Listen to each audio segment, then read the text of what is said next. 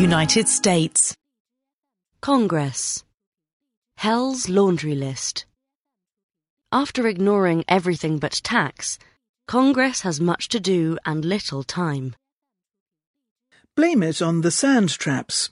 President Donald Trump returned to work after seven straight days of golf, enraged. Even by his own standards, his Twitter fury on January 2nd was extraordinary. The president boasted that he has a much bigger nuclear button than North Korea's despotic ruler Kim Jong un, announced a mysterious, most dishonest and corrupt media awards event, and called, on a whim, for a political rival to be jailed.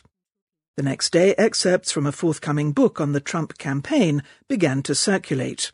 In one juicy nugget, Steve Bannon, the chief of that victorious campaign, described a meeting that Donald Trump Jr. and Jared Kushner held in Trump Tower with a Russian national offering help as treasonous. Don Jr. would crack like an egg under the pressure of the investigation into election meddling, Mr. Bannon supposedly said. Cue fury from the president who said Mr. Bannon had lost his mind and doesn't represent my base. He's only in it for himself. A lawyer for Mr. Trump threatened legal action. Hello, 2018.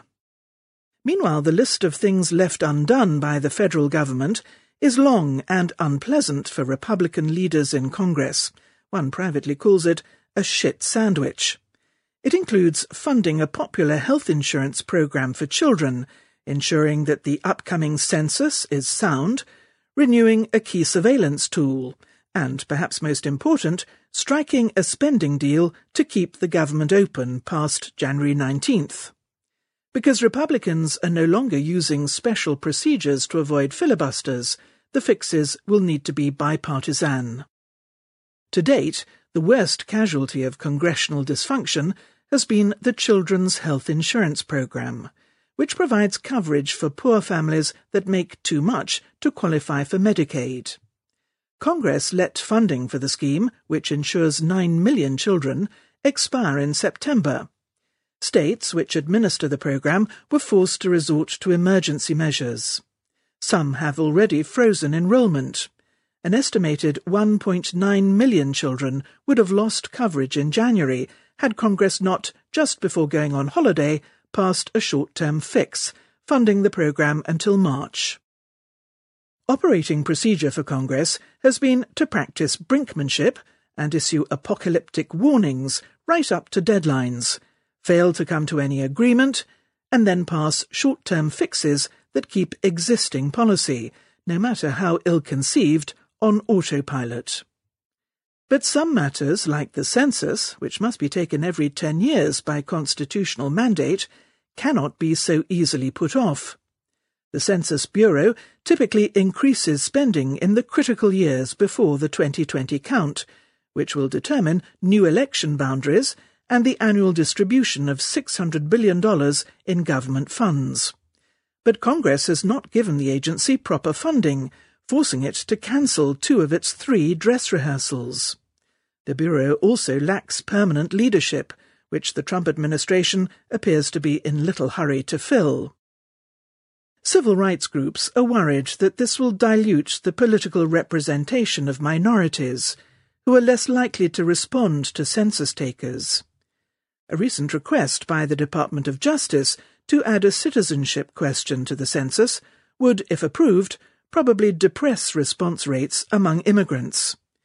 If you have fear and non response among large swathes of the public, you will get an inaccurate census, and that's a failed census, says Vanita Gupta, president of the Leadership Conference on Civil and Human Rights. Congress must also renew a provision of the Foreign Intelligence Surveillance Act, known as Section 702, which lets spies intercept communications. Under current law, intelligence agencies cannot directly target Americans. Privacy advocates worry that the agencies still sweep in too many phone calls and emails involving citizens. This issue scrambles the usual partisan allegiances of Congress. Civil libertarians from both parties want more checks and protections.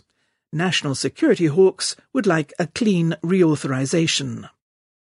Jumbled coalitions and the sheer number of unresolved matters make grand bargains unlikely. Congressmen may attempt horse trading, children's health insurance in exchange for unfettered surveillance, Obamacare funds for military spending. Such efforts could well fail, leaving Congress to pass another short term reprieve and repeat the same struggle in a month's time.